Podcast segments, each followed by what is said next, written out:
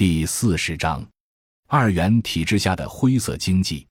在这种印度特色的二元体制条件下，长期发展民族资本主义的结果，就是衍生出以非正规部门为主的本地化的灰色经济，而精英主导的民族资本与本土非正规经济形成一种特殊的共生关系。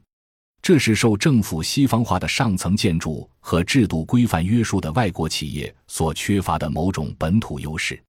表现民族主义复杂性的一个鲜明的例子是，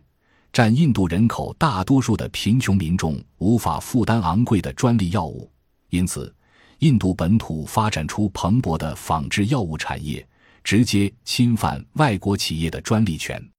印度政府为了照顾贫穷人口的需要，也不愿意签订有关的国际知识产权保护协议，外国制药企业因此很难在印度本土具有竞争力。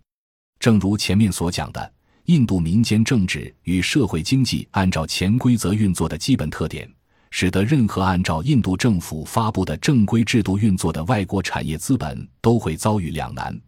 只要不理解或不顺从非正规部门的潜规则，就都难以在印度市场具有竞争力。一、印度经济结构高度二元化所内生的基本特点，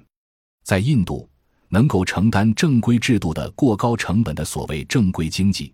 恰恰是必须用代表殖民文化的英语来服务西方国家消费者的 IT 及相关服务产业，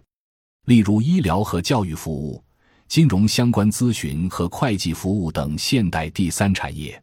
这是印度服务业 GDP 占比高达百分之五十七，但在高端服务业就业的劳动力却只有约百分之五的主要原因。客观上。这些面向西方社会需求的现代服务业必须与西方制度全面接轨，也只有全盘西化，才能对西方需求寄生性存活。其中受益部门的精英群体更是只能由海归主导。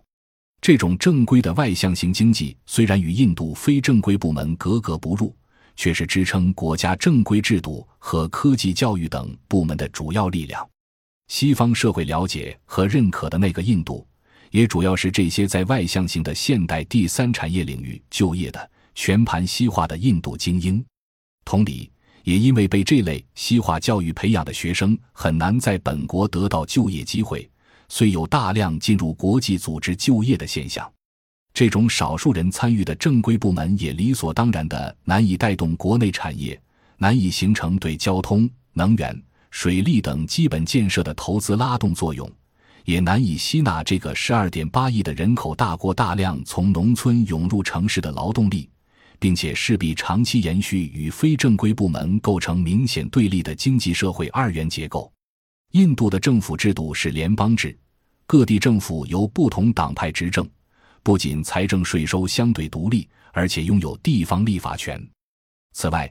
地方政府直接面对的是那些能够解决就业的本地化的非正规企业。对这些企业的不规范甚至不合法，也只能容忍和让步，其中权钱交易也在所难免。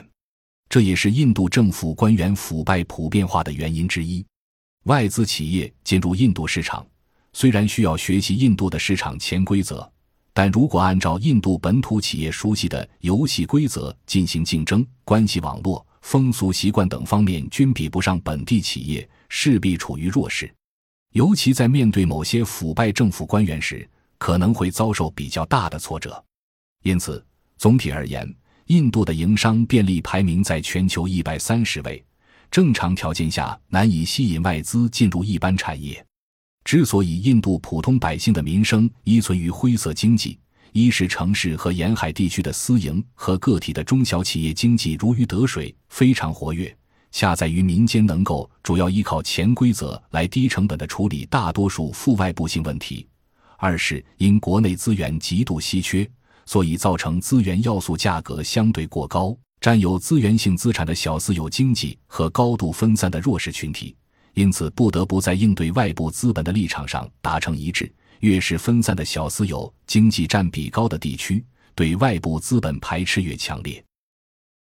感谢您的收听。本集已经播讲完毕，喜欢请订阅专辑，关注主播主页，更多精彩内容等着你。